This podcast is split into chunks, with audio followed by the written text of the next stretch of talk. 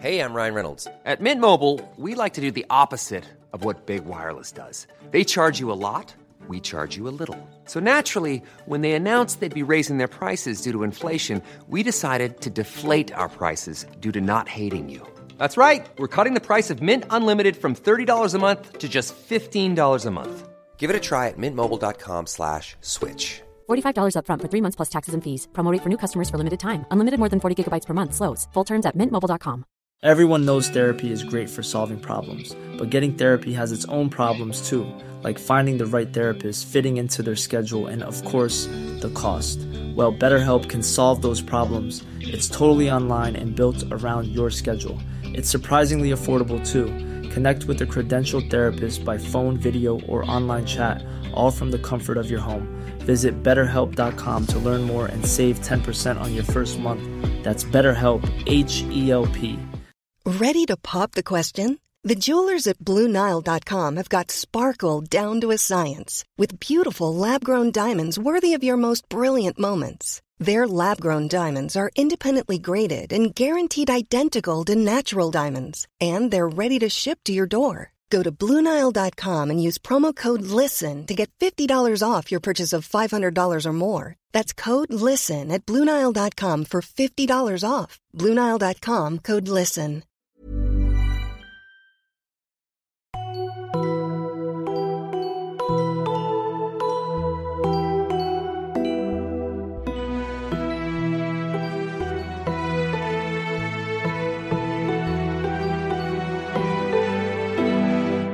Hi und herzlich willkommen zurück zu unserem Podcast Auf ein Butterbier.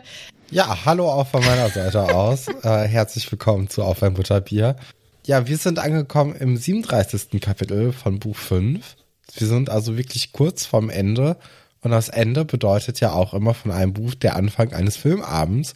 Und der soll nächste Woche dann ja schon am 25. am Donnerstag stattfinden. Und ähm, dazu könnt ihr dann auf dem Discord-Kanal joinen. Den Link dazu findet ihr natürlich wie immer auch in unserer Beschreibung. Und äh, dann können wir um 19 Uhr gemeinsam auf Start drücken, jeder bei sich, guckt den Film und in einem Sprachchat, nee, nicht in einem Sprachchat, in einem Chat können wir dann darüber uns austauschen, wie wir den Film denn gerade finden, die einzelnen Szenen bewerten und so weiter und so fort. Dazu ist natürlich jeder eingeladen, ne? Ja, was Stefan damit meint, mit jeder für sich drückt auf Start, ist, dass wir das legal machen und äh, ihr dann den Film halt auch haben müsst. Also wir Ja. können das natürlich nicht mit allen irgendwie teilen oder so. Das äh, funktioniert leider nicht. Aber ähm, ich denke, viele Harry Potter-Fans haben wahrscheinlich auch die Filme. Kommt gerne dazu. Und jetzt sind wir im vorletzten Kapitel. Ne? Deswegen sprechen wir schon über den Film. So sieht's aus. Das vorletzte Kapitel ist nämlich Kapitel 37 und das heißt die verlorene Prophezeiung. Und da hast du, ich weiß gar nicht, du hast letztes Mal auf jeden Fall eine Vorhersage gemacht, was passiert. Ja, ich fand die schon okay zutreffend. Also ich glaube, ich meinte, dass ähm, relativ viel jetzt nochmal erklärt wird von Dumbledore und dass dann nochmal ein bisschen die Prophezeiung vielleicht auch thematisiert wird. Aber wir haben ja vor allem in der letzten Folge so einen Ausblick aufs gesamte Ende vom Buch nochmal gegeben, weil es war jetzt ja nicht mehr so viel. Ähm, also ich glaube, jetzt hier nach dem Kapitel kommt halt ein Kapitel und dann kann man das auch mal gut in einem Wisch mitnehmen. Aber ich glaube schon, dass das eine ganz gute Vorhersage war. Und wir sind ja jetzt tatsächlich auch in Dumbledores Büro. Also Harry wurde in Dumbledores Büro geschickt, auch alleine. Also er ist jetzt auch, ja, wirklich alleine erstmal für eine halbe Stunde, was ich echt ein bisschen komisch finde. Jetzt so im Nachhinein verstehe ich, warum Dumbledore das gemacht hat, weil ich glaube, der wollte den schon so ein bisschen abkühlen lassen. Andererseits finde ich das, also jetzt den hier mit all seinen Gedanken so alleine zu lassen, finde ich immer noch ein bisschen komisch. Ich habe eine Anmerkung zu dieser halben Stunde. Also wir wissen ja, dass ähm, die Autorin das mit Zahlen nicht so doll hat, aber ich glaube auch mit Zeiten nicht, weil das war ja keine halbe Stunde. Also, ich weiß nicht. Das Nicht? kam mir jetzt beim Le Nee, also vom Lesen, das war ein paar Minuten. Er hat doch nur kurz mit den Porträts geschnackt und Ja, okay, was soll der denn jetzt auch hier eine halbe Stunde in dem Büro machen? Ich weiß nicht, also mir, ich denke immer, hm, das finde ich aber sehr kurz. Allgemein ähm, wäre es natürlich schöner, wenn er nicht alleine da gewesen wäre, so insgesamt. Ich weiß halt nicht, wer hätte mitkommen können. Ich glaube, auf dem Discord hatte ich äh, den Vorschlag gelesen, dass Lupin ja hätte mitkommen können. Keine Ahnung, ob das möglich gewesen wäre. Wo der jetzt eingespannt ist und ob er Naja, jetzt auch die Person Dumbledore gewesen hätte ja auch einfach sagen können, ey, Fatsch, alles schön und gut, Mhm. ne? Ich muss jetzt aber mich erstmal um diesen Jungen kümmern. Ich bin schließlich Schulleiter, ich bin ja kein Politiker. Mhm. Äh, ich muss jetzt, also Voldemort ist so oder so zurück. Da ändert jetzt nichts, ob man ihn in den nächsten drei Minuten alles kurz erklärt oder am nächsten Morgen. Mhm. Also das macht eigentlich für Fatsch und für die ganze Zaubererschaft keinen großen Unterschied, ob man jetzt erstmal die Priorität Harry an erste Stelle setzt Boah, oder ob man äh, sagt, hier, nee, nee, ich muss jetzt erstmal Fatsch alles erklären. Hm. Also vielleicht hätte da Dumbledore schon so ein bisschen einfühlsamer in Richtung Harry sein können. Oder vielleicht ist es auch einfach dieser Moment, dass Dumbledore jetzt auch endlich geglaubt wird und da ist er ganz froh drum. Und dann sagt er, okay, Herr Fatsch, wir setzen uns kurz hin. 30 Minuten habe ich ja noch für Sie. Ich glaube, also dass er, dass Dumbledore jetzt auf irgendeine Art und Weise reagieren musste. Ich glaube, also ich kann damit mitgehen, dass jemand Harry hätte begleiten können, also zum Beispiel Lupin oder ich weiß es jetzt nicht, keine Ahnung. Ein Kingsley oder so, wobei die sich ja auch nicht nahestehen. Also eigentlich hätte er eine Vertrauensperson gebraucht. Seine Freundinnen sind ausgenockt, schwierig irgendwie, ich weiß nicht. Aber ich finde schon, dass es wichtig ist, dass Dumbledore das genau in diesem Moment erklärt.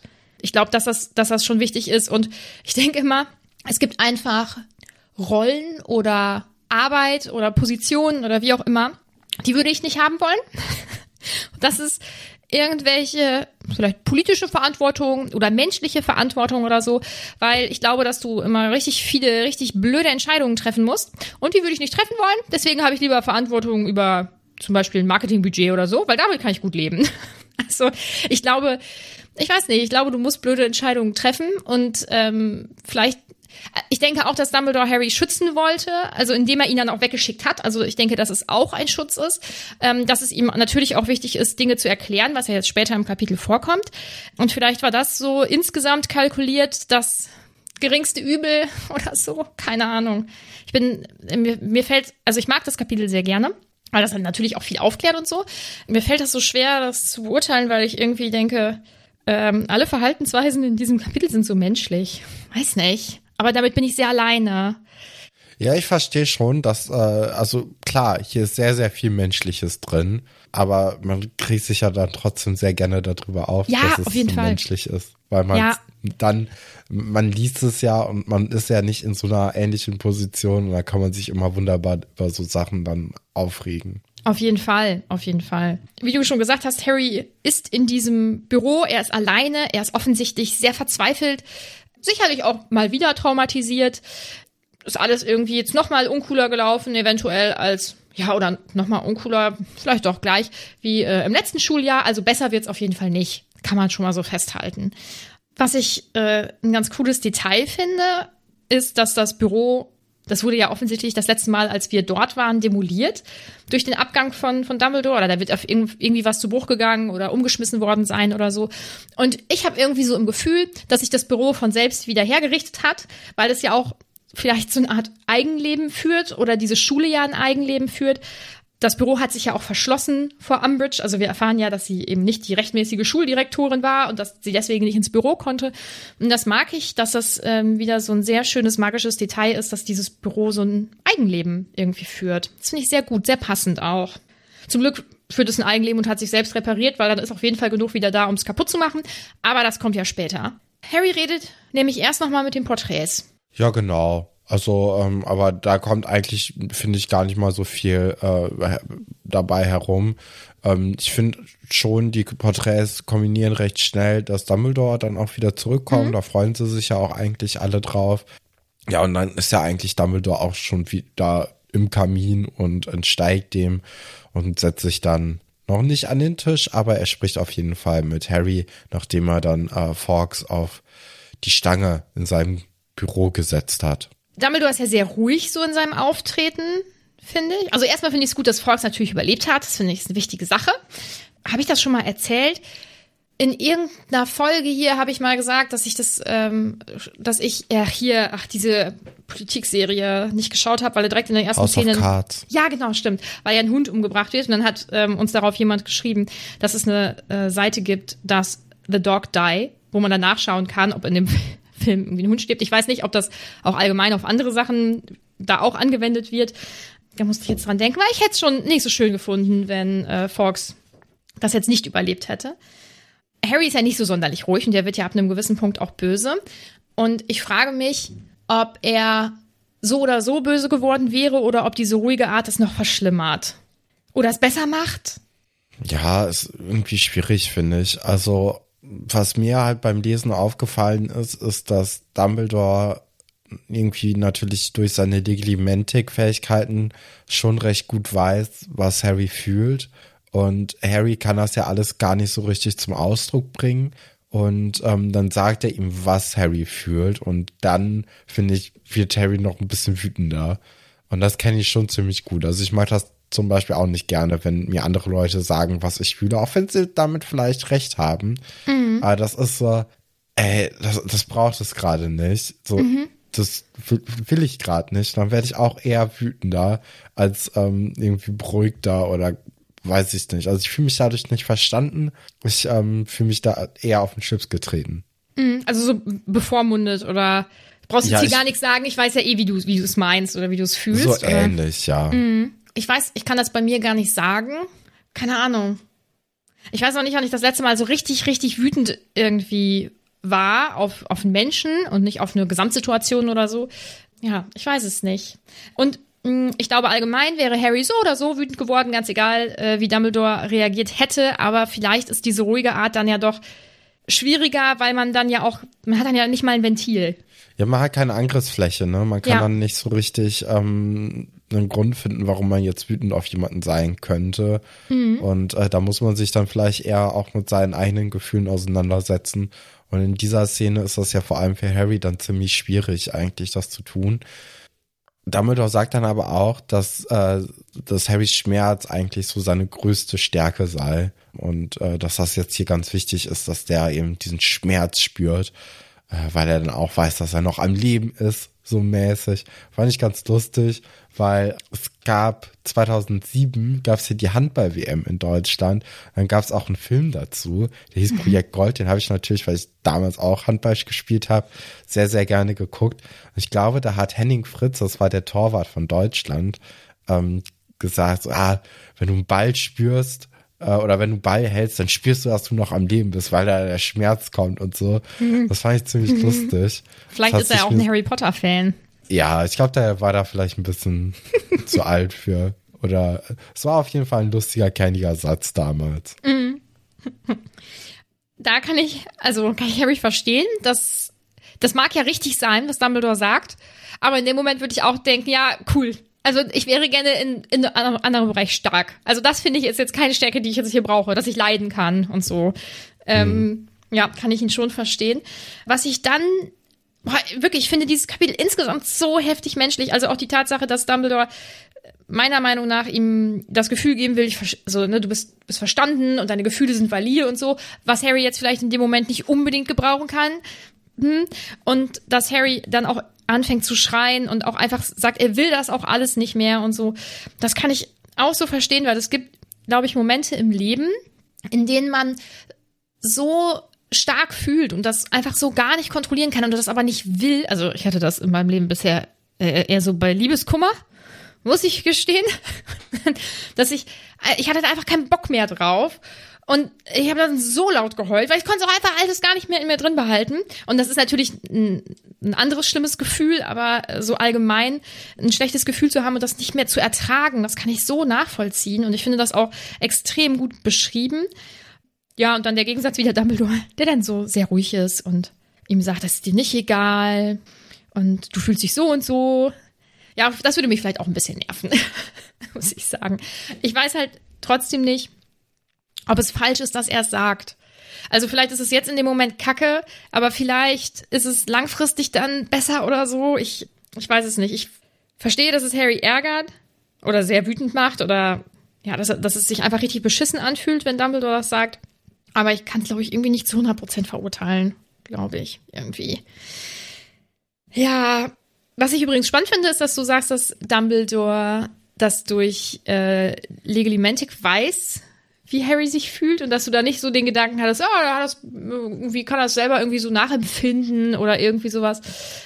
Ja, wahrscheinlich kann er es auch selbst nachempfinden. Also er sagt ja auch, er weiß genau, wie Harry sich fühlt. Und ähm, ich glaube, auch Dumbledore wird ja in seinem langen Leben bereits Leute verloren haben. Und vielleicht auch bei dem einen oder anderen Tod. Ich meine, der hat ja in so einem Krieg, äh, in, in zwei Kriegen oder so mitgekämpft. Also ich glaube bei Voldemort, ne, und dann auch bei Waldtypen da aus, äh, aus dem ersten Buch steht da ja, dass er diesen einen Typen da in die Flucht gejagt, ja. Äh, also der wird ja schon den einen oder anderen Menschen wahrscheinlich dann auch verloren haben und dann vielleicht auch Schuld an dem einen oder anderen Tod gehabt haben.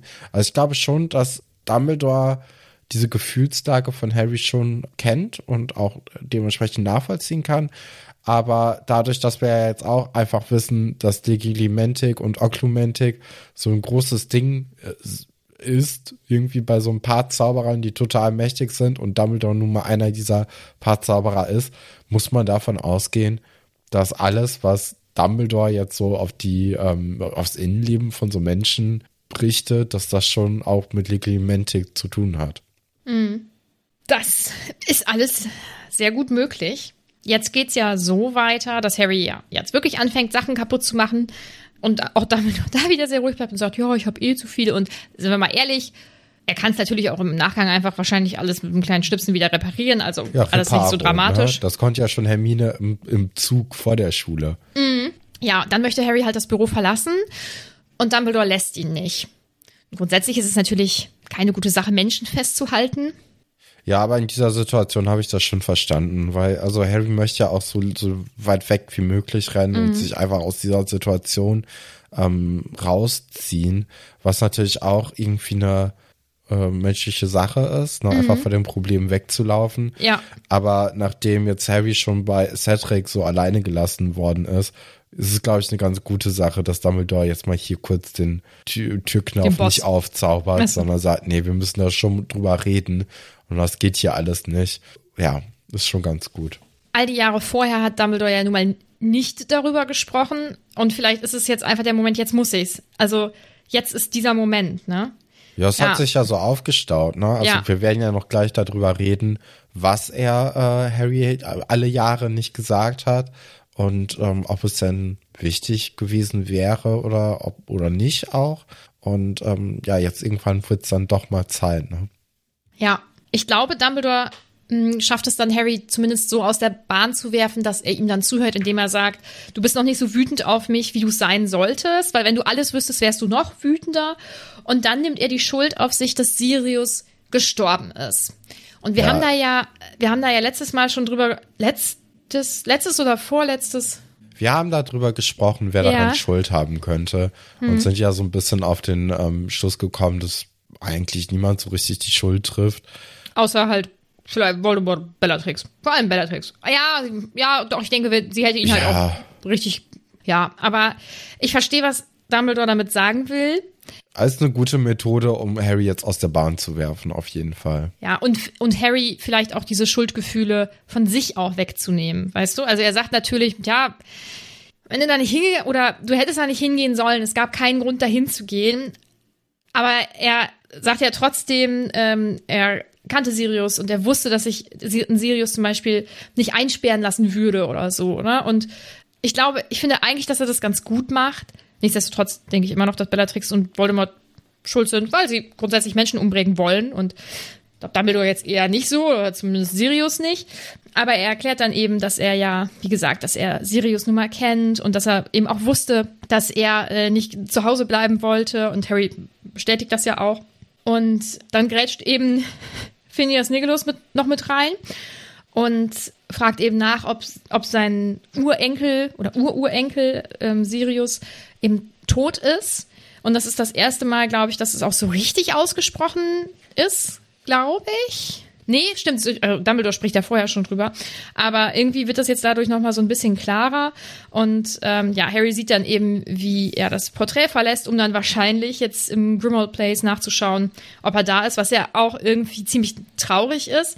Wobei ich nicht glaube, dass es äh, Phineas darum geht, dass er jetzt um Sirius an sich traurig ist, sondern vielleicht eher, so ist halt der letzte von denen, ne? Mit dem Namen Black. Vielleicht fand er das eher ein bisschen blöd. Weiß ich jetzt gar nicht. Also, ähm, ich glaube auch ein, also ein Phineas und ein Sirius, die hatten ja schon von vielen Dingen eine unterschiedliche Herangehensweise und eine unterschiedliche Meinung. Aber ich glaube, die waren sich ja trotzdem nicht so komplett abgeneigt. Also ich finde, Phineas, den hat man ja jetzt bisher als interessanten, ein interessantes Bild kennengelernt. Ne? Also äh, auf der einen Seite war der, ja, also der war ja früher auch Direktor und der gibt ja immer mal wieder so einen kleinen Kommentar darüber, wie die Jugend denn heutzutage sei oder wie die Jugend generell ist. Nicht heutzutage, sondern generell, dass die immer so ein bisschen voll von sich sind und so. Mhm. Und ich glaube, dass der schon bedauert, dass einfach Sirius auch, weil er Sirius ist, ähm, mhm. nicht mehr da ist. ich glaube, niemand findet das sehr schön, dass jemand einfach stirbt oder so. Mhm. Und äh, ich glaube jetzt nicht unbedingt, dass das nur darauf bezogen ist, dass er der letzte der Blacks sein könnte. Hm. Das ist, glaube ich, am Ende sogar auch eine Interpretationssache. Also wir haben beide Recht oder Unrecht. Was ich also, das hat jetzt dann für die Gesamthandlung nicht so eine riesige Relevanz, aber ich finde hier den Spruch von Dumbledore ganz, ganz gut. Also, er fängt dann ja an zu erklären, ähm, und holt ja auch irgendwie so ein bisschen aus. Und er sagt dann unter anderem, die Jugend kann nicht wissen, wie das Alter denkt und fühlt, aber alte Menschen machen sich schuldig, wenn sie vergessen, was es hieß, jung zu sein. Und wie es scheint, habe ich es in jüngerer Zeit vergessen. Ich finde, das ist ein cooler Spruch. Ja, das hat mich auch krass an so einen Spruch von Erich Kästner, glaube ich, erinnert, mit dem, ähm, mit der Puppe und dem Freund. Ich weiß nicht, ob du den kennst. Ich habe ja. auch versucht, den irgendwie im Vorhinein zu finden. Ich habe den aber in meiner fünfminütigen Google-Suche leider nicht mehr gefunden. Ich weiß, dass der aber, ähm, glaube ich, am Anfang vom äh, fliegenden Klassenzimmer von der 2002-Version äh, eingezeigt wurde. Ich glaube, das geht so, dass die, ähm, äh, dass es für ein Kind eben äh, das Gleiche ist, ob jetzt ein Freund stirbt oder eine äh, Puppe verloren geht und dass Erwachsene das oft nicht mehr so richtig einordnen mhm. können und verstehen können, dass da eben kein Unterschied für ein Kind besteht. Und das geht ja so ein bisschen in die gleiche Richtung. Mhm. Äh, gefällt mir auf jeden Fall sehr gut. Und das ist eigentlich das ist mega cool mit der Puppe. Das äh, versuche ich. Ja, vielleicht finde ich mal. das nochmal bis Freitag oder bis ja. zur nächsten Folge und kann das nochmal nachreichen. Mhm. Oder vielleicht weiß das ja auch jemand, der uns jetzt hier zuhört. Finde ich sehr cool. Ja, Dumbledore beginnt dann eben zu berichten äh, und erzählt, dass er ja vor 15 Jahren Harry mit dieser Narbe gesehen hat und so. Und Harry denkt sich, ja, ja, alles schon gehört und unterbricht ihn dann ja auch. So, ja, weiß ich alles schon finde ich auch einfach extrem menschlich. So dieses, ich gebe jetzt auf und ich bin jetzt auch nicht mehr höflich, weil wozu? So, also er ist einfach sauer und ich, ähm, ja, finde äh, das eine ganz gute Stelle. Und dann erklärt Dumbledore, dass er jetzt in letzter Zeit eben auch die Sorge hatte, dass Voldemort äh, erkennen könnte, dass da eine Verbindung zwischen ihm und Harry ist und wurde dann ja auch darin bestätigt, eben in der Nacht, als dieser Angriff auf Mr. Weasley war. Und dann hat er ja den Oklumentik-Unterricht eben auch ähm, angeordnet und fragt Harry dann, ob er sich nicht mal gefragt hat, warum er ihn monatelang nicht angesehen hat. Und Harry sagt, ja, doch, doch, habe ich mich oft gefragt, aber ich glaube, so wirklich interessiert ihn jetzt diese Antwort da auch nicht so genau. Aber Dumbledore erklärt es halt trotzdem und dass er eben ähm, die Vermutung hatte, dass Voldemort versuchen wird, in seinen Geist einzudringen und äh, dass er dann vielleicht ja auch über Harry versuchen könnte, dann irgendwie an Dumbledore zu kommen oder so, oder diese Beziehung, die die zwei haben, eben äh, ausnutzen könnte. Ja, da muss ich mal direkt einhaken, mhm. weil haben Dumbledore und Harry so eine krasse Beziehung? Also sie, ich glaube, äh, es geht nicht zwingend darum, dass sie emotional eine sehr enge Beziehung haben, was sie, glaube ich, schon haben, auch wenn sie nicht viel Zeit miteinander verbracht haben, aber eben, dass sie ja auch unter anderem alleine miteinander waren, weil es gab ja diesen Moment, das sagt Dumbledore ja auch, als er ähm, den Portschlüssel erstellt und die Kinder dann eben in den Grimmauld Place geschickt werden. Und Harry und Dumbledore sich dann ja doch kurz ansehen und den Harry dann ja was aufbrandet. Also er ist dann ja so wütend und fühlt sich wie eine Schlange. Also ich glaube, es reicht ja auch schon die physische Nähe. Ja, aber also Dumbledore hat ihn ja auch schon vor diesem Portschlüssel-Vorfall geschnitten. Aber ich hatte eigentlich nie das Gefühl, dass Dumbledore und Harry besonders nahe sich stehen. Also klar, der kommt einmal jedes Jahr kurz vorbei und erklärt Harry mal kurz ein, zwei Takte. Aber es kommt ja dann auch raus, dass zum Beispiel er das auch bei Neville manchmal macht oder so. Also das kommt nicht raus. Doch, ich glaube, Neville und Harry äh, und Dumbledore reden auch irgendwann mal miteinander. Nee, vielleicht irgendwie einmal oder sowas, aber ich wüsste jetzt auch nicht konkret bei was. Aber allgemein haben die nicht, haben die nichts miteinander am Hut. Also Dumbledore redet einfach das ganze Jahr mit niemanden, also von keinem der Nee, das habe ich ja nicht gesagt. Nee, aber nicht so wie mit Harry. Weißt du, so dieses, diese einzelnen Gespräche dann mal oder so, ne? Das kommt ja nicht fünfmal im Schuljahr vor, aber es ist ja jetzt das ein oder andere Mal vorgekommen. Vor allen Dingen, nachdem halt irgendwas passiert ist. Und ich glaube, für Harry ist Dumbledore auf jeden Fall eine Präsenz in seinem Leben, weil er ihm vertraut, weil er ihm ja auch Sicherheit gibt. Ne, weil er ja der, der eine Mensch im Prinzip ist, der ihn vor Voldemort vielleicht auch schützen kann. Und weil er ihn zumindest, hat er ja immer gedacht, bisher so in Teilen über ein paar Dinge vielleicht aufgeklärt hat, weil er ihn gerettet hat, weil er ja auch immer so hervorgehoben wird, also der eine, der Beste, wie auch immer. Ähm, also ich glaube schon, dass Harry zu Dumbledore eine Beziehung hat. Und ich glaube auch, das erklärt er ja auch später, dass Dumbledore zu Harry eine Beziehung hat. Also nicht im Sinne von hier Best Friends, also nicht sowas wie Harry und Hagrid haben, aber ähm, ich glaube, dass er sich enorm für Harry eben verantwortlich fühlt. Ja, Und ich glaube, dass Dumbledore sich sehr für Harry verantwortlich fühlt, aber ich habe jetzt bei Harry nicht so das, also ich sehe da eigentlich eher wirklich so eine Schulleiter und Harry Beziehung irgendwie. Also ich sehe da nicht Dumbledore, sondern eher wirklich ihn als äh, Schulleiter und es passiert dann halt irgendein äh, Missgeschick dann in dem Schuljahr jeweils und dann bequemt er sich dann doch irgendwie einmal kurz runter und sagt, Harry, naja, so war das jetzt hier übrigens im letzten Jahr. Hast du ganz gut gemacht. Und dann, wir sehen uns nächstes Jahr. Also ich hatte jetzt bisher noch nicht so richtig das Gefühl, ja, dass Harry da einfach irgendwie mehr als so eine Bekanntschaft oder so ein autoritäres äh, Ding bei Dumbledore gesehen hat. Andersrum kommt das ja jetzt auch, finde ich, in dem Kapitel eigentlich ziemlich gut heraus, ähm, dass Dumbledore sich da schon viele Gedanken zu Harry gemacht hat. Ja, aber also vielleicht spricht er jetzt hier in dieser Situation auch eher von sich und nicht von dieser generellen Beziehung zwischen Harry zu Dumbledore. Ja, also das ist natürlich auch wieder Interpretationssache, Ja, weil ja, also äh, wie gesagt, ich habe es genau andersrum. Nee, nicht genau andersrum. Ich habe äh, ich habe die Beziehung anders gelesen. Aber genau, Dumbledore erklärt dann ja, dass äh, Voldemort das vielleicht hätte nutzen können, diese Verbindung zwischen den beiden. Und ähm, dass er sich deswegen sehr stark von Harry so zurückgehalten hat. Was ich ja auch verstehen kann. Aber vielleicht hätte man dann wenigstens Mittelsmann oder so nutzen können. Ich weiß jetzt nicht genau, aber man hätte Harry vielleicht wenigstens Naja, man muss ja, ihm ja eine nicht Erklärung alles geben. irgendwie erklären. Aber also, oder man muss ihn ja auch nicht in die Augen gucken, aber man hätte ja einfach wirklich sagen können, äh, Harry, ich, dieses Jahr, wir müssen irgendwie mal gucken, wie wir das machen. Es ist ziemlich schwierig, Voldemort versucht in deinen Kopf zu kommen, um äh, dich be zu benutzen, äh, um an mich heranzukommen. Und, Und- weil du in großer Gefahr bist, können wir ziemlich wenig Zeit miteinander verbringen, eigentlich gar keine, wenn es richtig eng auf eng kommt. Keine Sorge, bin ich da, ich krieg das schon hin.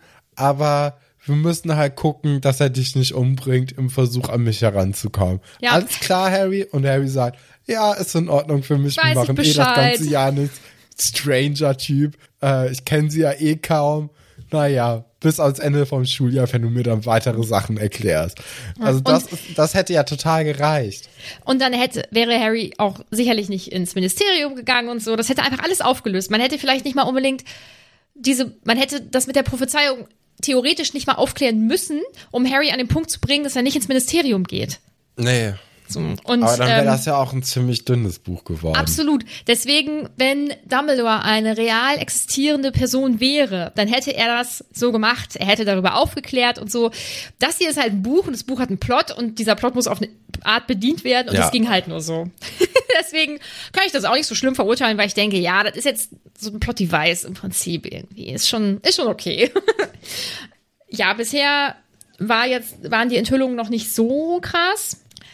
Aber äh, es wird dann ja noch ein bisschen weiter erklärt, dass äh, Sirius ja eben auch davon erzählt hat, dass äh, das, also was Harry ihm anvertraut hat und ähm, dass Professor Snape, Snape dann ja eben diesen Unterricht machen sollte. Und ähm, der hat dann auch ja wieder berichtet an Dumbledore, dass ähm, Harry diese Träume hat, die wahrscheinlich von oder die von Voldemort sind und Harry die dann eben auch träumt. Also war ja klar, Voldemort möchte unbedingt an diese Prophezeiung. Das wurde nochmal verhärtet durch äh, Rookwood, der ja, der ja auch in diesem einen Traum vorkam. Und Dumbledore hat also immer mehr gemerkt, okay, er muss es wirklich lernen, Wäre vielleicht ein paar Jahre eher auch eine coole Sache, so allgemein gewesen. Aber das Ausmaß wurde ja äh, jetzt erst in diesem Buch bewusst. Ja, oder man hätte ihm halt wirklich sagen müssen, warum Worum's es geht. wichtig ist. Ja. Und nicht einfach nur so, ja, da hat mal jemand was gesagt, dass du das mal machen sollst, mach das mal. Ja.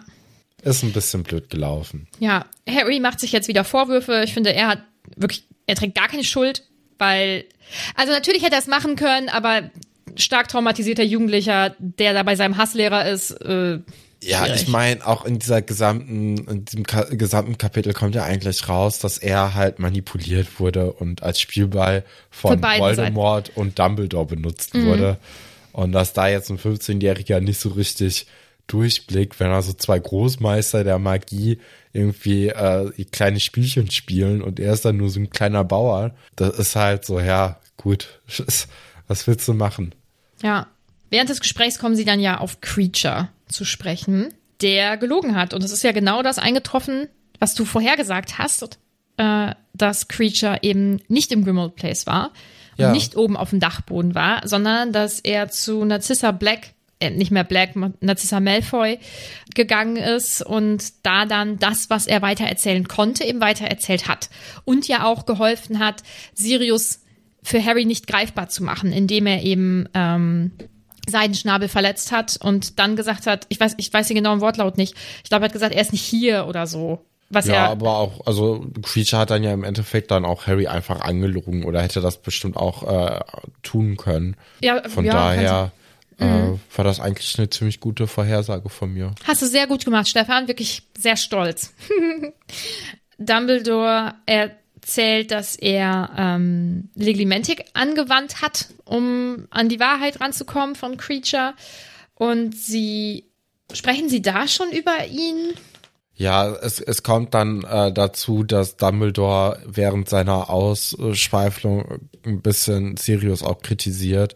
Ja. Das ist natürlich für Harry zu viel und der rastet dann aus, aber dann sagt halt auch Dumbledore, naja, der hat halt Creature nicht wie ein richtiges Wesen behandelt, ähm, sondern einfach wie so ein, ja, das ganz Niederes und äh, Ja. Unwürdiges.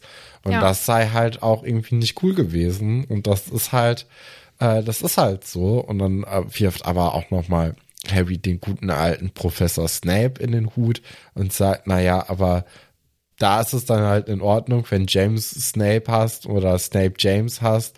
Und äh, jetzt hier ist es aber was ganz, ganz Schlimmes, wenn hier Sirius mit Creature nicht zurechtkommt.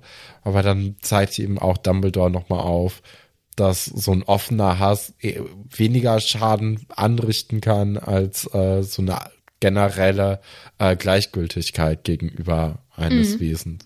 Ja, und er sagt ja jetzt auch nicht, ja, das ist total richtig von Snape, dass er so empfindet und dass er das so handhabt und so. Also das ist ja, macht er ja auch nicht.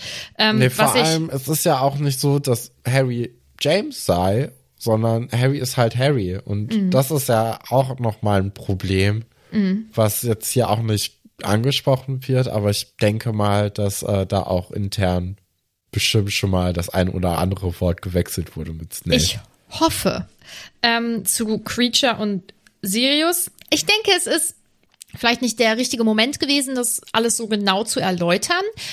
Andererseits ist ja das Gespräch in diese Richtung gegangen. Ja, vielleicht hätte man es auch nicht vermeiden können. Allgemein ähm, finde ich das sehr komplex und ich finde das sehr spannend, dass das so verwoben ist, weil im vierten Buch kritisiert Hermine äh, in dieser Höhle, wenn sie, wenn sie Sirius treffen, kritisiert sie Mr. Crouch, der ja seine Hauselfe äh, gefeuert hat und schlecht behandelt hat und so.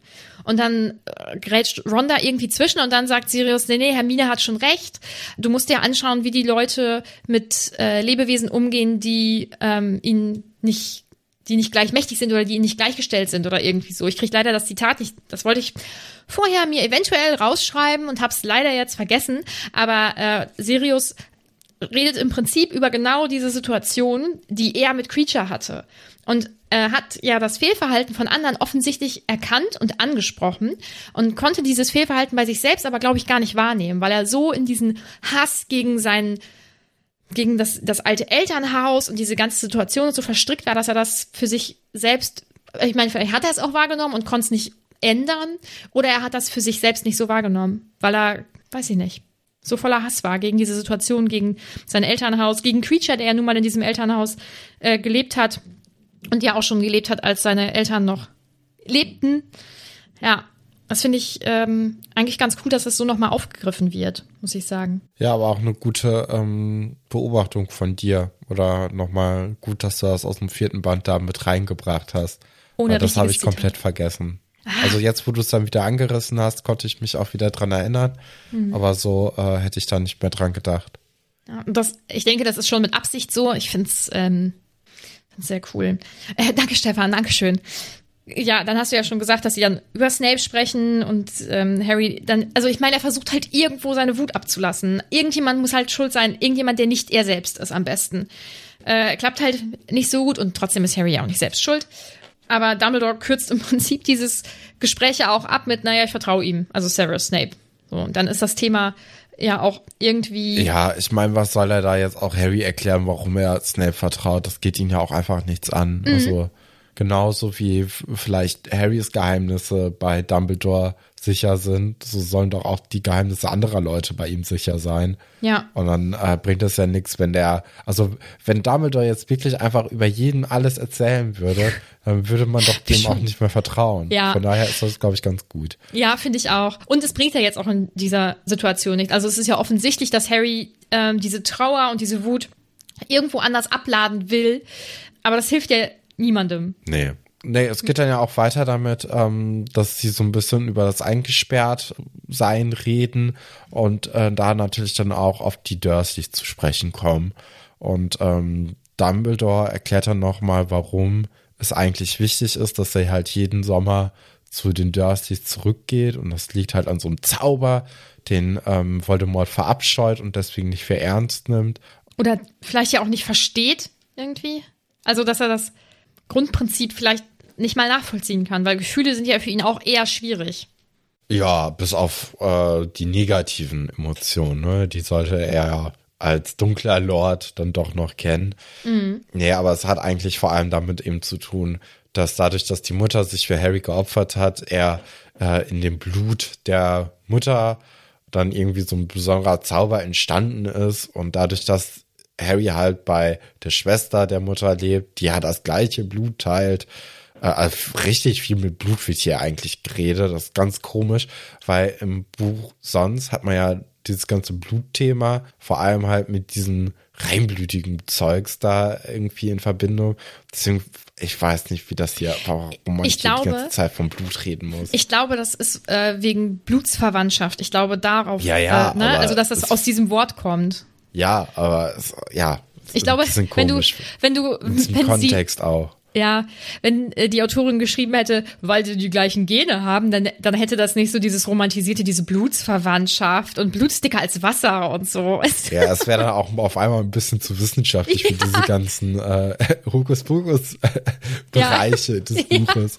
Nee, also äh, ja, und dadurch, dass eben Harry dann immer noch dieses Haus äh, der Dursleys als sein Zuhause wahrnimmt und dann einmal im Jahr da eben äh, zurückkommt, dadurch ist dann Harry immer auch in den Ferien geschützt, weil sonst ähm, hätte Voldemort da ein bisschen freiere Bahn und könnte ihn jederzeit angreifen. Aber so ist ja jetzt in den letzten 15 Jahren eigentlich nichts Ärgeres passiert. Ja. Und das verbucht auch ähm, Dumbledore eigentlich als Erfolg und rollt dann noch mal so ein bisschen Harrys Lebensgeschichte der letzten fünf Jahre auf. Wobei ich ähm, das auch gut finde, dass er eben anspricht, dass äh, er da natürlich auch, auch nichts Schönes erlebt hat, so bei seiner Familie. Und Harry sagt das ja auch, ne, meine Tante liebt mich nicht, bin ihr egal und so. Und Dumbledore ähm, sagt dann ja, dass sie, dass sie ihn halt aufgenommen hat und dass sie das wirklich nicht wollte und da total gegen angesehen hat und nur negative Gefühle damit eben hatte, aber dass sie es getan hat und dass so eben dieser Zauber gewirkt hat. Ähm, ich finde halt schon, dass er äh, auch irgendwie deutlich macht, das war ganz schön kacke für Harry, so die ersten, äh, naja, und nicht die ersten elf Jahre, aber die, die, ersten zehn Jahre 15 nach Jahre. seinem, Ja. ja, und das auch, oder die ersten zehn Jahre nach seinem ersten Lebensjahr.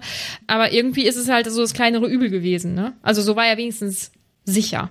Ja, Ja, ich finde auch, ähm, Petunia wird eigentlich immer interessanter von jedem Buch an. Ja. Und äh, gerade dieses fünfte Buch, das, äh, das bringt irgendwie Petunia noch mal ein anderes Licht, weil natürlich ist es einfach, sie jetzt die ganze Zeit zu hassen dafür, aber dass jetzt hier einfach irgendjemanden also jetzt nicht jemand wildfremdes, ist ja schon ihr Neffe, dass sie den dann aber trotzdem aufgenommen hat, obwohl sie da eigentlich sich total gegen gesträubt hat, ist natürlich schon erstmal eine Sache, die, die man ihr auch anrechnen muss, wie sie danach dann eben sich um Harry gekümmert hat. Das ist natürlich dann auch wiederum etwas, wo man sagt, naja, das war jetzt natürlich nicht so toll und das hast du jetzt nicht so gut gemacht. Ja, aber also ich möchte eigentlich ein bisschen mehr von Petunia und dieser magischen Seite erleben, weil ich glaube, da ist noch viel zu holen. Und äh, wäre natürlich total interessant, wenn jetzt im Sommer Harry sich mit Petunia mal hinsetzt und die mal so ordentlich wirklich reden würden miteinander, so als ob sie einander ebenbürtig wären. Und äh, vielleicht können sie dann auch zusammen so ein bisschen über Lilly trauern und äh, vielleicht so sich auch ein bisschen näher kommen. Ich glaube jetzt du? nicht unbedingt, dass das passieren wird. Mhm. Aber das wäre eigentlich eine ganz schöne Szene gewesen, finde mhm. ich. Meinst du, dass sie trauert? Ja, schon. Mhm. Also klar, die haben sich ja schon, also Petunia hat dann ja ähm, doch so ein bisschen Lilly am Ende verabscheut, hat man ja so herausgelesen. Und äh, sie meinte doch auch, dass ab, oder es kam ja schon eigentlich so aus den Büchern heraus, dass ab dem Zeitpunkt, wo Lilly eben eine äh, magische Person war, ähm, dass Petunia einfach ein bisschen eifersüchtig war, weil der ganze Fokus total auf Lilly dann gerichtet war, wenn Lilly eben zu Hause war. Und äh, dadurch, weil das eben was Interessantes war, da konnte natürlich so eine Petunia nicht mithalten. Ne? Mhm. Und ich glaube, dann hat sich so ein bisschen schon der Hass entwickelt. Aber im Endeffekt wird die da schon getrauert haben, als dann auch Lilly gestorben ist, denke ich mal. Hm. Tja, wer weiß, wer weiß. Sie wirkt ja Vor auf jeden allem Fall. auch mit so Abstand, ne? Mhm. Also ich glaube, wenn man dann irgendwie nach zehn Jahren oder äh, so, wo man nicht mehr miteinander geredet hat, oder wie lange war das ungefähr? Ich weiß ja nicht.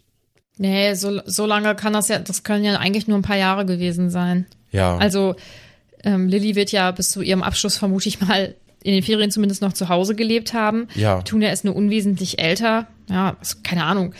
Äh, Aber wie lang war zwischen Harrys Geburt und ähm, den, dem Abschluss von Lily von Hogwarts? Äh, also Lily und James sind mit 21 gestorben. Harry war dann ja eins, also haben sie ihn ungefähr mit 20 bekommen und äh, den Abschluss haben sie ja gemacht so mit 18. Ja, dann sagen wir mal diese drei Jahre. Ähm, ja, ist halt nicht, ist, ist nicht so lange Zeit, ne? Ja, ja. Das hatte ich dann irgendwie in meinem Kopf ein bisschen anders. Man Aber drei halt Jahre ist, ist natürlich, also man ist auf jeden Fall äh, im Unguten auseinandergegangen. Ja. Und jetzt hatte Petunia ja auch 15 Jahre Zeit, irgendwie über ihr Verhalten nochmal nachzudenken.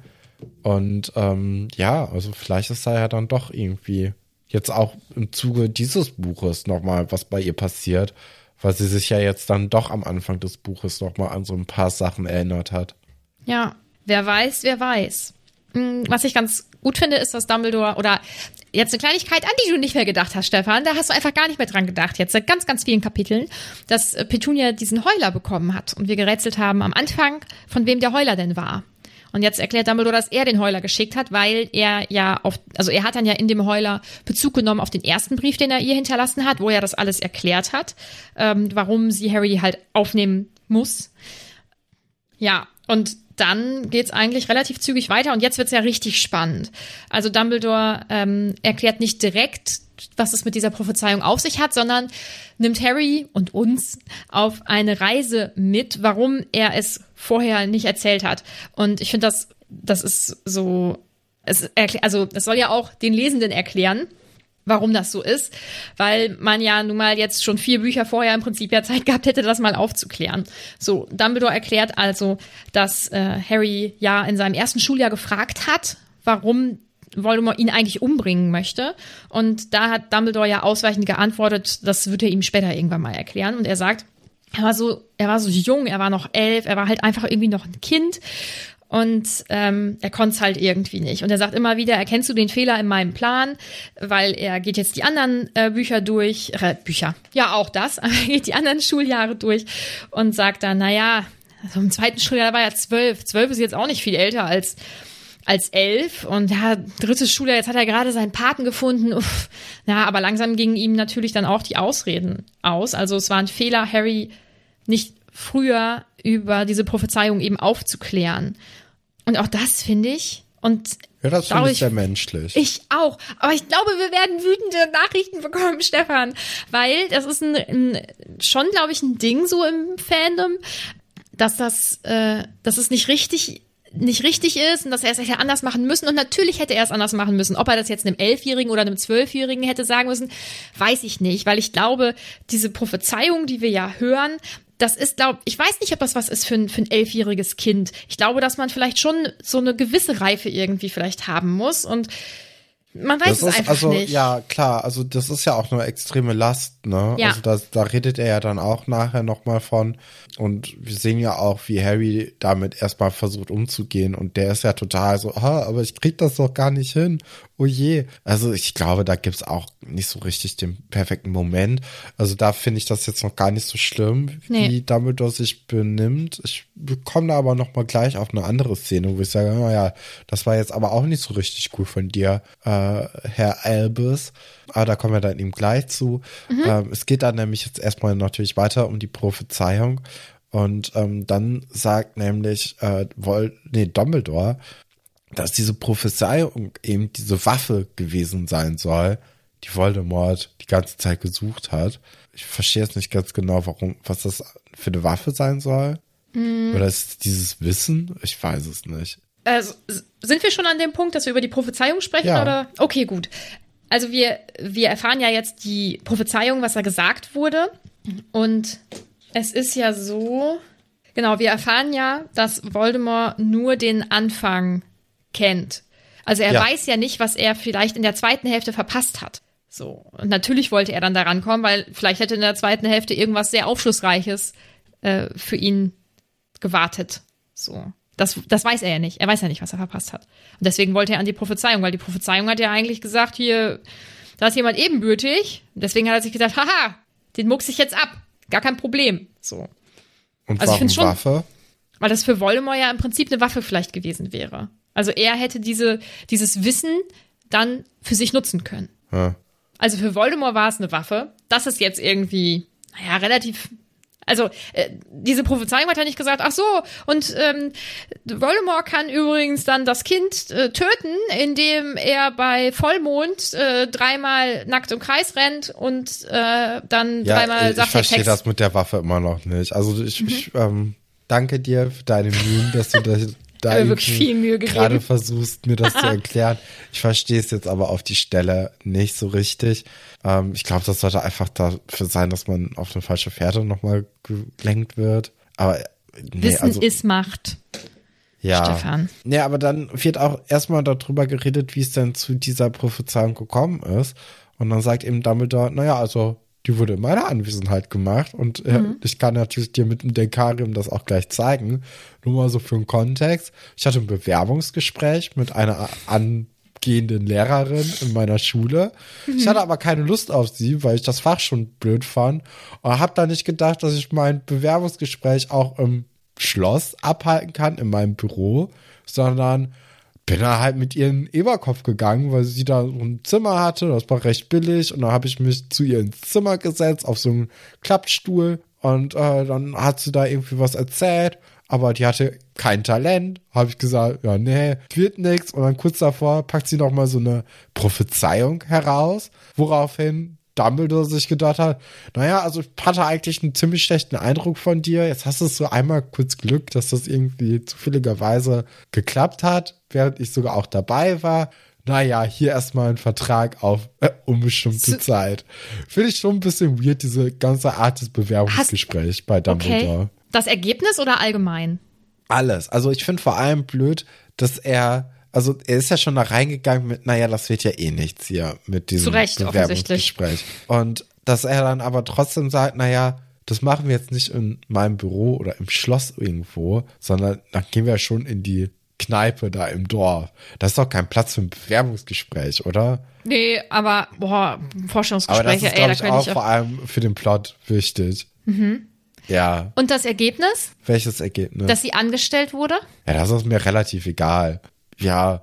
Weil es ging ja. Naja, sie hat abgeliefert, als es wichtig wurde, ne? Nee, also ich glaub, das ist, ja, okay, okay. Dann, was wolltest du denn sagen? ja, hä? Obwohl, das ist ja kein Spoiler. Ich hätte sie an seiner Stelle auch angestellt, weil im Schloss ist sie wenigstens sicher. Ach so, als Schutz auch. Ja. Also das ist nichts, ich glaube, dass, also das wäre jetzt so meine Schlussfolgerung. Ich glaube nicht, also vielleicht ist das auch irgendwo Buch und ich habe es vergessen und ich denke einfach nur, oh, ich bin besonders schlau, weil ähm, das ist ja sicherer für sie. Aber ich glaube, also das ist ja eigentlich vielleicht schon ein ganz guter Grund, ne, dass sie nicht greifbar ist für Voldemort beispielsweise. Ach so, ja. Oder? Nö, also ich hätte Ja. jetzt einfach gedacht, dass Dumbledore dann doch beeindruckt war, weil sie Ich glaub, dann doch nur- eine richtige äh, äh, Hervorsagung gemacht hat und dann gesagt hat, ach, das war eine gute. Ja. Hier hast du erstmal einen Vertrag. Ist dir aufgefallen, also diese, also sie hat ja schon mal eine Vorhersage gemacht im Ja. dritten Buch. Und das wusste sie ja danach nicht, ne? Also steuern genau, kann sie es ja deswegen- offensichtlich auch nicht. Also ich Nee, glaube und nicht, dass er deswegen sie. würde ich auch sagen, dass das mit äh, dem Schutz nicht so richtig äh, zutreffend war, weil wenn sie ja davon nichts weiß, Ja. so, dann braucht sie auch keinen Schutz. Halt Ich könnte gut, mir- das weiß natürlich so ein Voldemort dann nicht. Ne? Ja, oder vielleicht- gefoltert und Genau. dann, äh, Vielleicht kommst du ja trotzdem irgendwie dran, weil vielleicht ist das ja irgendwo wie eine, wie eine vergessene Erinnerung in einem drin oder so, ne? Ja, wer weiß das schon so genau. Also das weiß ich tatsächlich nicht, aber das wäre so meine, ähm, meine Idee. Wir haben was Wichtiges nicht erwähnt. Und zwar, dass die äh, Prophezeiung. aber die müssen wir nicht vorlesen, die kennt, glaube ich, jeder. Also schon okay. Aber dass diese Prophezeiung nicht zwingend über Harry war, sondern ja, dass es das auch ein anderer. mit die Prophezeiung. Ach so, okay, ja, Ja. genau. Also den, das, was es irgendwie auch mit sich gebracht hat, dass ähm, auch auf Neville diese Sachen zugetroffen hätten. Und das finde ich schon krass. Ja, aber das macht man jetzt auch im fünften Buch so irgendwie kurz vor knapp. Also es sind ja jetzt noch zwei Bücher, die wir besprechen werden. Das macht man nicht auch, wenn es nicht wichtig ist. Von daher kann man ja eigentlich sagen, okay, Harry, war ja schön, dass du dich jetzt in den letzten fünf, sechs oder auch wahrscheinlich im nächsten und im übernächsten Buch äh, dich noch so krass mit Voldemort rumschlägst. Aber den großen Moment wird dann ja doch Neville bekommen, weil du packst jetzt hier nie, nicht Neville noch irgendwie in diese Gleichung mit rein, wenn er nicht auch noch seinen Moment bekommt. Und deswegen Ah. glaube ich dann schon recht, also ich bin mir recht sicher, dass Neville dann am Ende den entscheidenden Stoß gibt. Ja? Weil Ja. Neville hat mit der Prophezeiung jetzt nichts mehr zu tun, ne? Also im Ja, Vorfeld doch. hätte sie. Nee.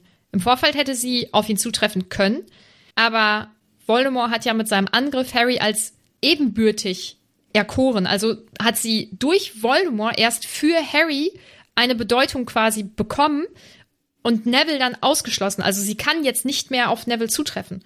Ja, da, da bin ich momentan zu krank, um da genau nachzudenken. Aber als ich das, als ich mir das heute Morgen äh, durchgelesen und angehört habe, danach nochmal, habe ich gedacht, so ja, okay, also mal, das wird jetzt hier auf, ja, Neville wird auf jeden Fall nochmal hier se- seinen, seinen Zauberstab in die Höhe recken und Voldemort ins Jenseits verabschieden. Also, weil ich verstehe sonst nicht, warum das hier aufgemacht wird.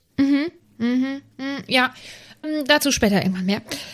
Also es kann, deins kann genauso zutreffen aus Gründen oder wie auch immer, Genau, aber das, das, das meinte ich vorhin. Okay. Ich bin zu krank, um drüber Okay. nachzudenken. Okay. Aber ich, ich bin mir, ich glaube wirklich, dass Neville das machen wird. Mhm. Und ähm, deswegen bin ich auch so ein bisschen überrascht, auch dass Dumbledore nicht Neville auch von dieser Prophezeiung erzählt, weil eigentlich müsste doch auch er davon betroffen sein und hätte ein Anrecht, das zu wissen. Ich meine, ne, guck mal, ist- Neville ist- kann sich doch auch noch in anderer Situation als ebenbürtig erweisen. Das, das muss ja nicht unbedingt von Voldemort ausgehen. kann er aber nicht, nicht bezogen auf die. Doch, Doch, doch, doch, weil, doch, nein, weil, nein, weil die Prophezeiung sagt, er wird ihn als sich ebenbürtig kennzeichnen. Und das hat er gemacht. Und deswegen, la, Nein, aber bevor. man kann doch auch noch jemand anderen als ebenbürtig kennzeichnen. Es gibt doch nicht eine exklusive Name für, für jeden Menschen. Stefan, es tut mir leid, das sagen zu müssen. In dem Fall habe ich leider einfach recht. Es tut mir leid. Das, ja, Das es Buch ist so. Ja, das, das ist leider. Ich hätte jetzt gedacht, tatsächlich dass so. es da mal irgendwie so einen anderen Moment gibt, wo man einfach, Ey, den, den, wo man ähm, so gegeneinander kämpft und dann sich als ebenbürtig gegenübersteht und dann ist es halt so, oh, du bist mir ebenbürtig. Ja, ich bin dir ebenbürtig und jetzt tschüss. Das, das kann, das kann grundsätzlich sein, auf diese Prophezeiung bezogen. Also die kann, die Prophezeiung kann jetzt rückwirkend nicht auf Neville, also für Neville Aber- gelten. Aber natürlich kann trotzdem etwas mit Neville passieren oder auch nicht. Also das kann, das kann ja sein. Wir wissen ja nicht, wer Aber- gegen, gegen wen vielleicht noch irgendwo mal kämpft oder, ne, irgendwie, ja. Also, Du meinst jetzt nicht, dass es daran liegt, dass auf der Prophezeiung äh, der Name von Harry nur noch steht und nicht mehr von Neville. Nein, das hat, das ist ja nur, Das weil, hat damit nichts zu tun. Nee, genau. Also, nee, das hat ja die Person im Nachgang gemacht, weil Genau. ja, Vold genau. Aber Voldemort hat, also als die Prophezeiung ähm, gemacht wurde, hätte es auf beide Kinder zutreffen können. Also die Prophezeiung hätte beide Kinder betreffen können. Jetzt hat Voldemort ja aber Harry als ebenbürtig gekennzeichnet. Deswegen, das, das, das ist ja ein Teil der Prophezeiung und den hat Voldemort mit Harry oder an Harry erfüllt. So. Das bedeutet ja nicht, dass Neville nicht nochmal eine Rolle spielen kann. Neville kann eine Rolle spielen oder nicht. Genauso Hermine oder Ron oder äh, Trelawney oder ähm, ja, wer auch sonst noch da so kommt. Dumbledore. Es sind ja sehr viele Menschen in dieses, äh, in diese Okay. Geschichte an sich involviert. Ja, ich glaube, ich, ich glaube, ich kann es nicht gut erklären. Was meinst du denn, wird diese Prophezeiung nochmal eine Rolle spielen? Weil vielleicht sprechen wir ja später nochmal irgendwann drüber. Nö, glaube ich das eigentlich Glaubst du, die nicht. ist abgeschlossen sind, jetzt, ne? sind Worte, Worte Ja. im Wind. Das denke ich nämlich auch, ja. Ähm, ja, aber ich finde das auf jeden Fall ein spannendes Detail. Vielleicht ist es für dich jetzt gerade noch nicht. Also ich denke, wir denken anders über diese. Vielleicht über muss ich mir das Moment. einfach noch mal in zwei Wochen irgendwie durchlesen. Das kann sein. Genau, also Dumbledore sagt dann ja auch, dass Voldemort nur den ersten Teil mitbekommen hat und er ähm, diesen anderen Teil nicht gehört hat. Also dass die, dieses Kind dann eine Macht besitzen wird, die der dunkle Lord nicht kennt. Und Harry sagt dann, naja, ich hab ja keine Macht. So. Und dann geht Dumbledore spannenderweise auf diesen verschlossenen Raum ein, in Minis- Ministeriums, Mysterium, meine Güte, ich glaube, ich, glaub, ich habe vorhin Ministeriumsabteilung gesagt, es tut mir leid, Mysteriumsabteilung. Oh, äh, führt das gar nicht aus. Dann gehe ich da jetzt drüber hinweg. Ja, er sagt so ein bisschen, dass, dass Harry das ja in seinem Herzen trägt. Und da habe ich da mir gedacht, dass das dann ja wahrscheinlich die Liebe ist, die Harry hat und die eben der gute Tom Riddle nicht mehr hat. Oh, und ich liebe Liebe. Also immer wenn irgendwie Liebe auf irgendeine Art auftaucht, ich finde es großartig. Ich finde, Liebe ist super. Liebe ist gut. Ganz interessant ist ja auch, dass, äh, also Dumbledore spricht ja auch an, dass der gute Tom eben Harry als sich ebenbürtig anscheinend irgendwie auserkoren hat. Und ähm, was anscheinend auch irgendwie ein wichtiger Punkt ist, weil das sind ja beides so Halbblüter und äh, nicht irgendwie mit Neville der Typ, der nur aus einer Zaubererfamilie kommt. Und äh, dass das irgendwie auch noch ein Ding ist, ich weiß jetzt nicht so richtig warum, weil vielleicht dann einfach so die Ideologie von Tom oder von, von Voldemort, das so schon da in sich zusammenbricht, ist das vielleicht der Grund? Naja, ist ja auch egal. Und äh, dass Harry eben auch dadurch Kräfte bekommen habe. Dann lobt er ja auch nochmal Harry, dass Harry es ja jetzt geschafft hat, viermal zu entkommen. Sind es jetzt nicht aber eigentlich fünf mit letzter Nacht? Ja. Äh, als er eins war, im ersten Buch, im zweiten Buch, im vierten Buch, ja, im fünften Buch, ja. Ja, naja.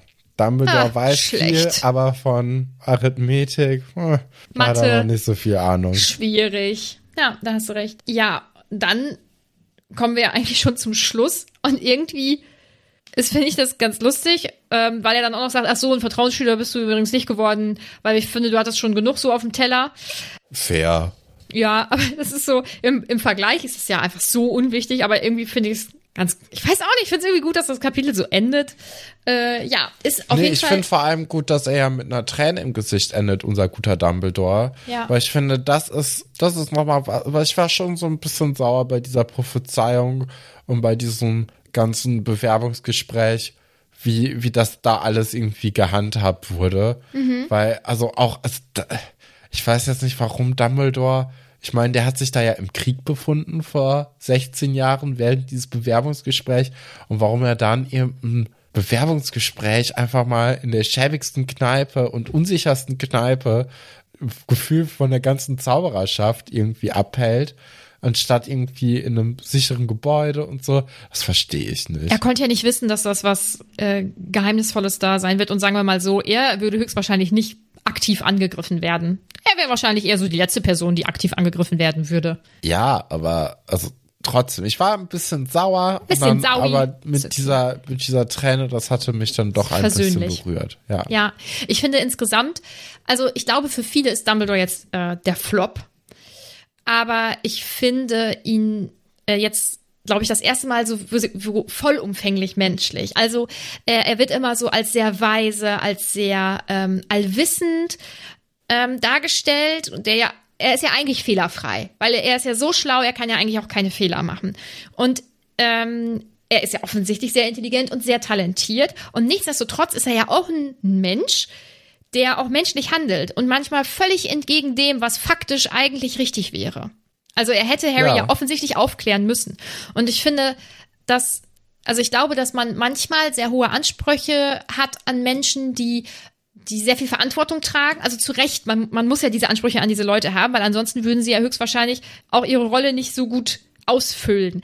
Aber ich glaube, dass manchmal Entscheidungen getroffen werden müssen, die einfach für irgendwen auf jeden Fall richtig kacke sind. Und ich möchte, ich wirklich, habe ich ja zu Beginn der Folge schon gesagt, ich möchte keine Verantwortung über Menschen haben. Das möchte ich nicht. Ich könnte das, ich könnte das nicht. Wer da, das wird, ich finde es extrem viel Druck. Ich möchte keinen Druck. Puh, naja, ja, das war das Kapitel. Ich finde es richtig gut, muss ich sagen. Das ist auch wieder eins meiner liebsten Kapitel. Aber habe ich ja gesagt, Ende vom, vom gesamten Buch ist schon eher so meins. Ja. Ja, ich finde, das Kapitel hat sich ein bisschen gezogen. Ich Mhm. fand, das war sehr viel von Dumbledore erzählt. Jetzt mal kurz Harry ein paar Dinge. Da hatte ich schon das Gefühl, dass man das auch ein bisschen länger gestreckt hat, als es eigentlich hätte nötig gewesen wäre. Und ich finde eigentlich, dass das, dass dadurch genau die richtige Stimmung aufkommt. Es ist ja, also es ist ja auch für Harry sicherlich endlos lang und sehr, es, ja gut, es zieht sich alles. Es sind so viele Informationen und eigentlich ist das jetzt für ihn sicherlich gerade gar nicht wichtig und ja, ich weiß nicht, mich holt das Kapitel extrem ab. So, mal gucken, äh, was wir so für Fragen und Anmerkungen bekommen haben. Wobei, ich glaube, ich habe schon ein paar Sachen gesehen. Luca möchte wissen, wie hat Dumbledore Creature überzeugt, alles zu erzählen, wie Dumbledore sagt. Die Legilimentik bezieht sich meines Erachtens, so wie er es sagt, nur auf das Wissen, ob er von ihm angelogen wird. Hat er Creature vielleicht sogar gefoltert? Ich glaube, dass es in einem gewissen Maß Folter ist, wenn jemand in deinen Kopf eindringt und Sachen sieht, die ja normalerweise nur in deinem Kopf sind und deswegen dein eigen sind. Ähm, aber ich glaube, dass er dadurch ähm, alles sehen konnte, was, was es da zu sehen gab. Durch Ja, Snape konnte doch auch in Harrys Kopf mehr sehen als Lüge oder keine Lüge. Welche zuverlässige Methode hat der Orden, um zu kommunizieren? Vielleicht so ein Taschenporträt einfach, dass man Uh, irgendwie das so cool. ein, ein Porträt angefertigt hat von einer fiktiven Person und die springt dann immer nur in diesen fünf äh, Bildern rum und äh, nur Ordensmitglieder haben halt so ein Taschenporträt. Luca hat in der Frage etwas angesprochen, was, glaube ich, noch nicht vorgekommen ist. Es ist, das ist aber das, was ich denke, wie sie kommunizieren. Deswegen ähm, lasse ich meine Meinung jetzt hier mal weg. Als Snape den Orden kontaktiert hatte, waren offenbar doch einige Leute im Hauptquartier. Wo waren die alle nur ein paar, Min ein paar wenige Minuten vorher, als Harry im Feuer war? Mit dem Verletzen von Seidenschnabel war ja nur Sirius abgelenkt. Ich denke, die sind zum Abendessen vorbeigekommen. Das hat zeitlich gerade leider alles gar nicht so gut gepasst. Ist das Zuhause von Harry nicht viel eher Hogwarts? Ich kann mich nicht daran erinnern, dass er das Haus der Dursleys jemals als Zuhause bezeichnet hätte. Schon gar nicht, da er nur einmal im Jahr während ein paar Wochen dort ist. Ansonsten ist er ja in der Schule.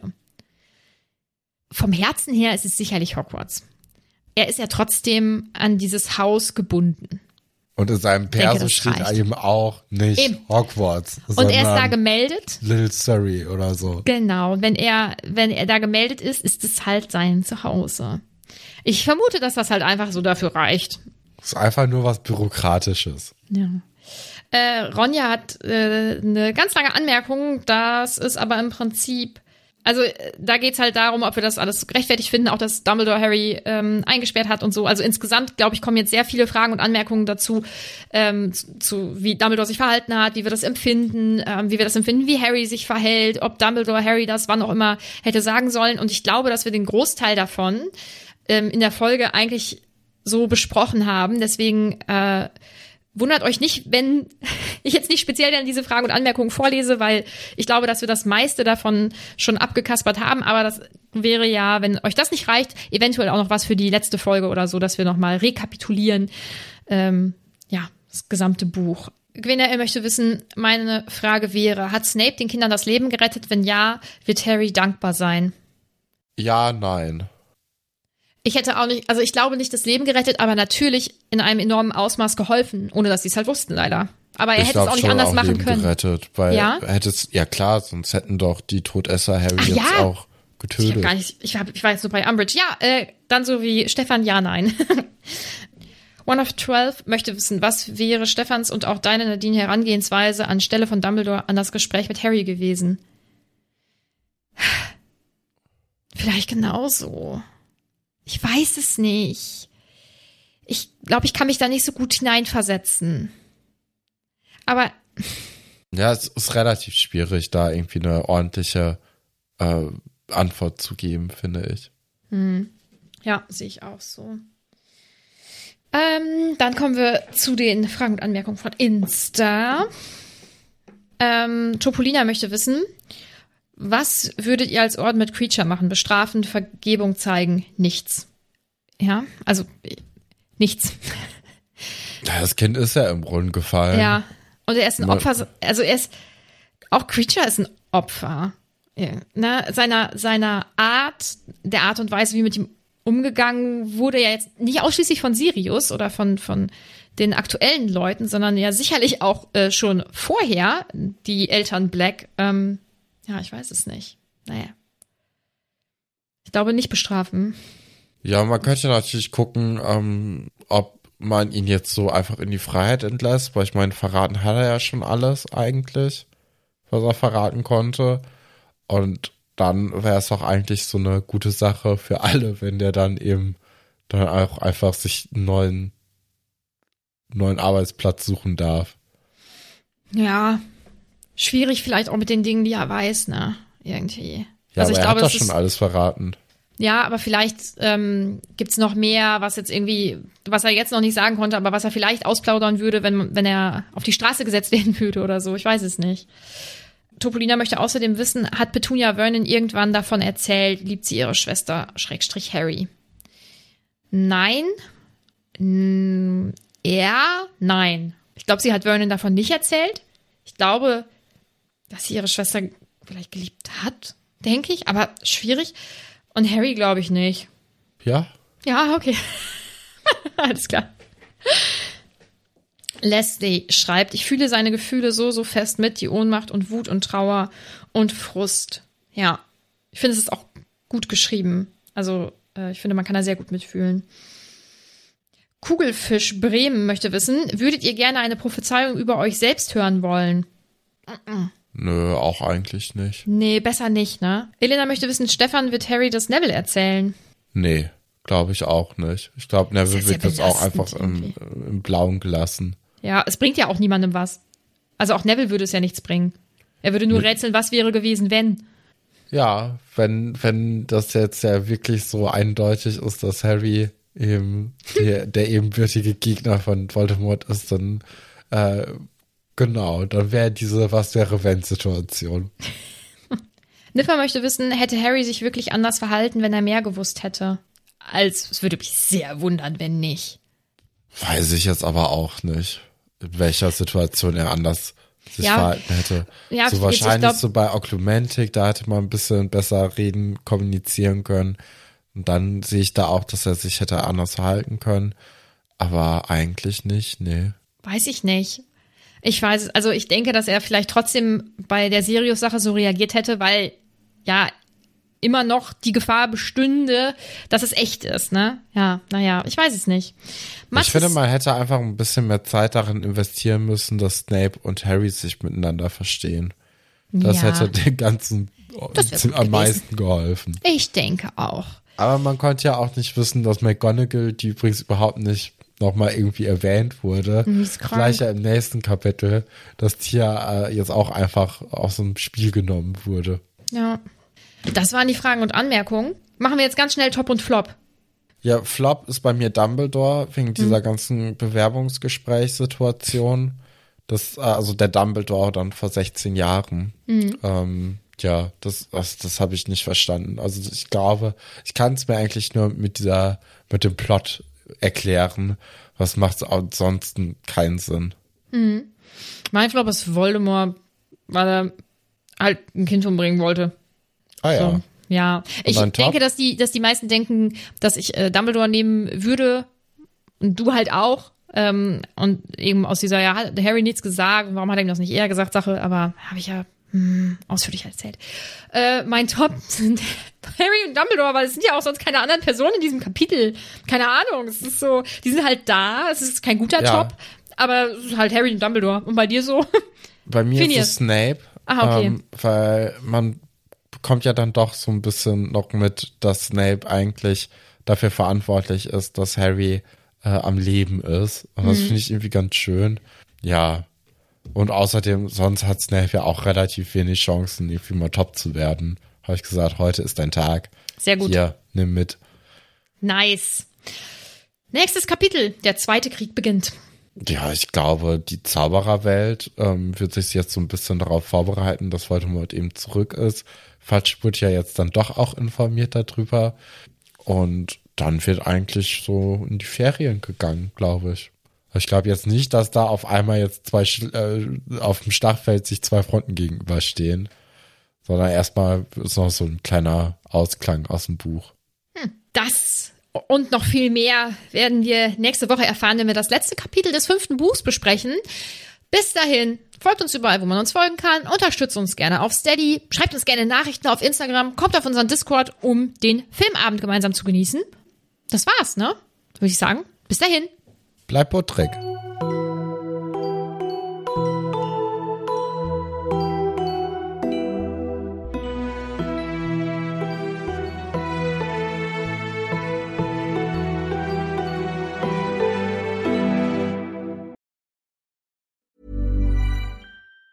Planning for your next trip? Elevate your travel style with Quince. Quince has all the jet setting essentials you'll want for your next getaway, like European linen, premium luggage options, buttery soft Italian leather bags, and so much more. And it's all priced at 50 to 80% less than similar brands. Plus, Quince only works with factories that use safe and ethical manufacturing practices. Pack your bags with high-quality essentials you'll be wearing for vacations to come with Quince. Go to quince.com slash trip for free shipping and 365-day returns. Planning for your next trip? Elevate your travel style with Quince. Quince has all the jet setting essentials you'll want for your next getaway, like European linen, premium luggage options, buttery soft Italian leather bags, and so much more. And is all priced at 50 to 80% less than similar brands. Plus, Quince only works with factories that use safe and ethical manufacturing practices. Pack your bags with high-quality essentials you'll be wearing for vacations to come with Quince. Go to quince.com slash pack for free shipping and 365-day returns.